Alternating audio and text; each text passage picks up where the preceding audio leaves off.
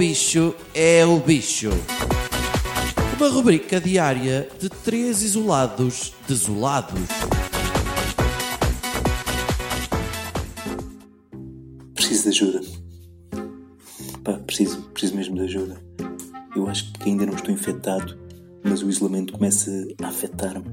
Eu dou por mim a ter pensamentos estranhos, do tipo, como é que vai ser o mundo pós-Covid? Será que voltarei a abraçar a minha mãe? Quantos infectados é que o Benfica, o Porto e o Braga têm de ter para o Sporting poder ser campeão? Mas pior do que estes pensamentos estranhos são os atos estranhos. É que esta porra mexe mesmo connosco. É que já não bastava estar a abrir portas com o cotovelo ou carregar nas teclas do multibanco com a testa sem respirar enquanto reza o Pai Nosso. Pá, hoje dei comigo. Pá, até tenho vergonha de dizer isto, meu. Comigo a fazer pão. Literalmente. Juntei farinha, água, essas coisas, pá, pus a mão na massa, deixei levedar. Levedar, meu, que é isto?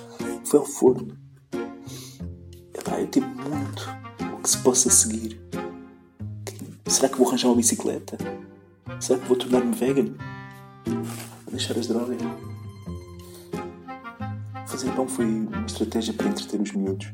Eu pensei que com as mãos cheias de massa ficassem mais quietos, mas na verdade apenas a casa ficou mais suja.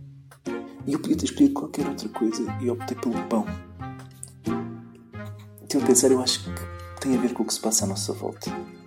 As medidas não param de chegar, não é? De todo o lado. Adivinha-se uma crise económica generalizada, desemprego em massa.